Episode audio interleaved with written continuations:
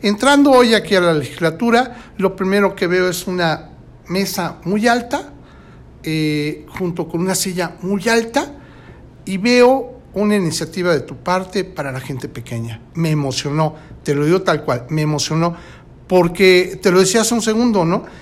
Me sorprende que cuando pensamos en poder ser, poder ser inclusivos con todo, nada más pensamos en las cuestiones que tienen que ver con las preferencias sexuales, ¿no? La inclusión es gigante. Y tú acabas de tocar un punto de gente que además es muy querida, que mucha gente los queremos y que tenemos amigos en esas condiciones, este, y que tienen, bueno, una cantidad de retos impresionantes. Quisiera que nos platicas un poquito de eso. No, y qué bueno que lo ves de esa manera, David. Me pusiste la piel chinita porque de eso se trata la exposición. Entrando en el lobby, en la recepción principal, hay una exposición que son tres muebles, pero con eso es suficiente. ¿Quién es una persona de talla baja según la ONU? Todos aquellos adultos mayores de 25 años que no superan el metro 30, un metro con 30 centímetros, son consideradas personas de talla baja que además tienen una condición eh, de salud que los desfavorece y, no solamente no es el crecimiento, digamos, de estatura, sino muchas cuestiones corporales que tienen ahí una discapacidad muy grande. Entonces, eh, una persona de talla baja, Jorge, fue quien hizo estos muebles, que lo que hacen es, como dices tú, parecen muebles gigantes, pero realmente lo que hizo fue hacerlos proporcional para que tú te sientas una persona de talla baja durante unos minutos. Es decir, esa mesa que ves gigante, así la ven ellos.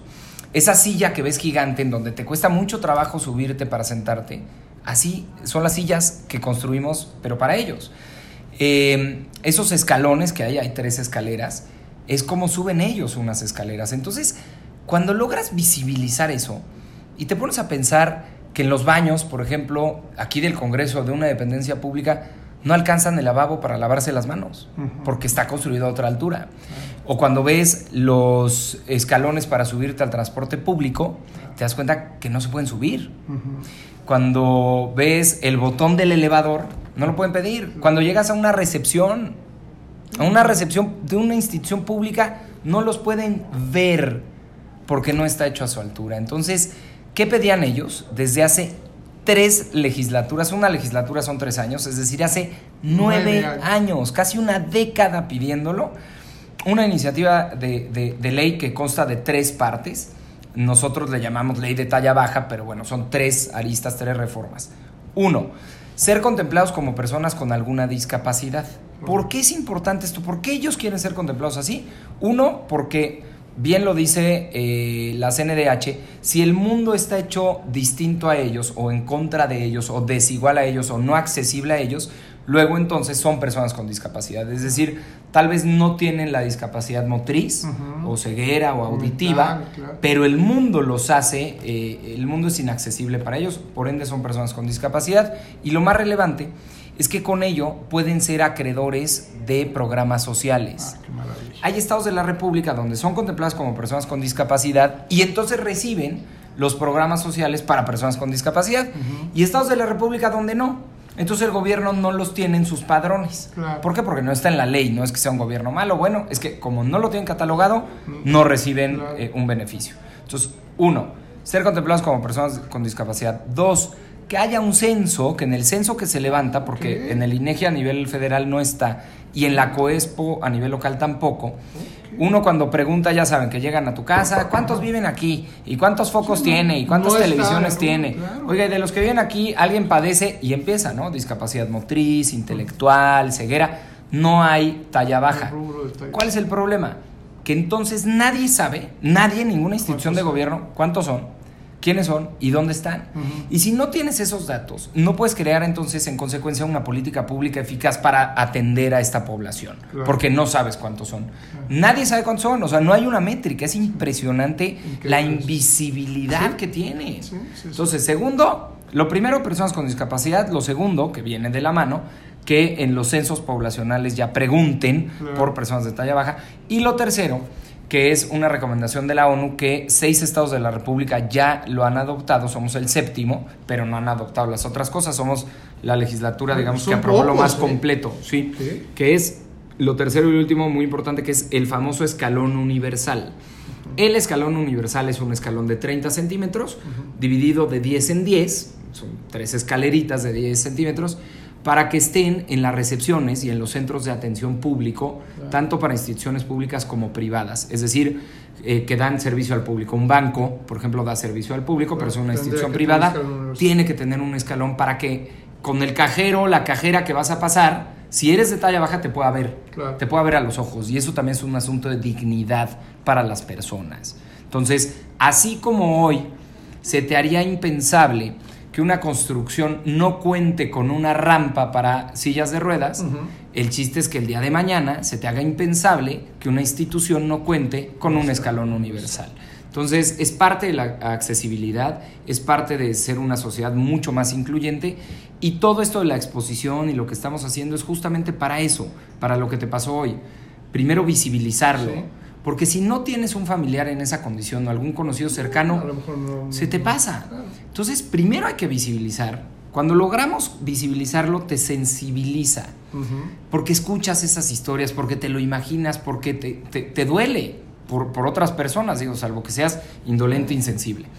Y tres, te concientiza. Entonces, creas conciencia. Si el día de mañana que Querétaro de verdad haga su edificio gigante en Avenida Constituyentes como medio de comunicación, vas a decirle a la arquitecta que lo esté haciendo, oye, y contempla el escalón universal o contempla un lavabo eh, a una altura suficiente que sirve para niños, para personas con talla baja, en fin. O sea, hay que crear conciencia. Entonces, de eso se trató. Aprobamos ya la iniciativa el pasado jueves.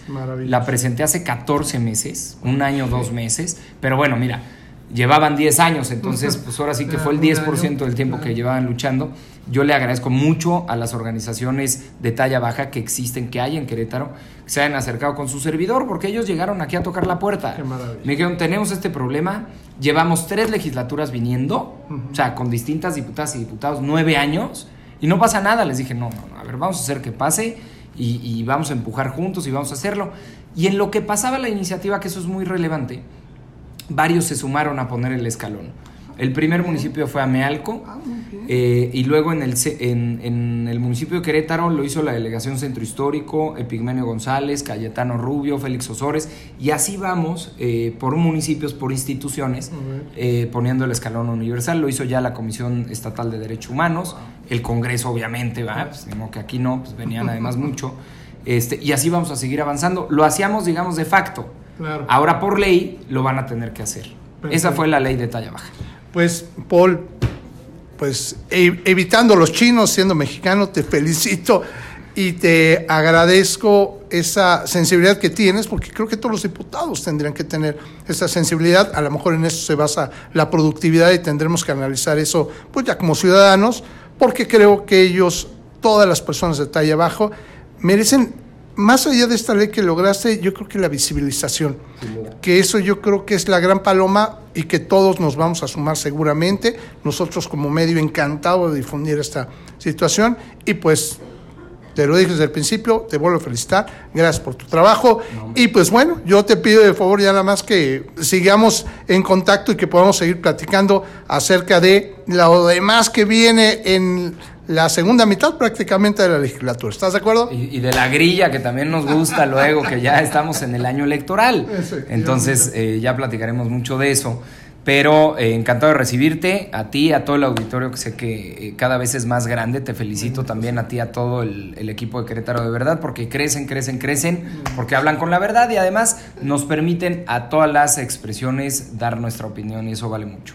Felicidades y gracias por venir. No, gracias a ti y amigos de Querétaro, de, verdad, yo les pido de favor, cualquier comentario que tengan, incluso ahorita que acaba de comentar muy bien, eh, toda la situación que podamos acercarnos para hacer un, un Querétaro más inclusivo, estoy seguro que una persona como Polo Hospital va a estar muy contento de poder saber esto y lo pueden saber, y lo pueden saber, lo pueden contactar a través de nuestros eh, sitio web, eh, y también de nuestras redes sociales en Querétaro de Verdad. Muchas gracias, hasta pronto.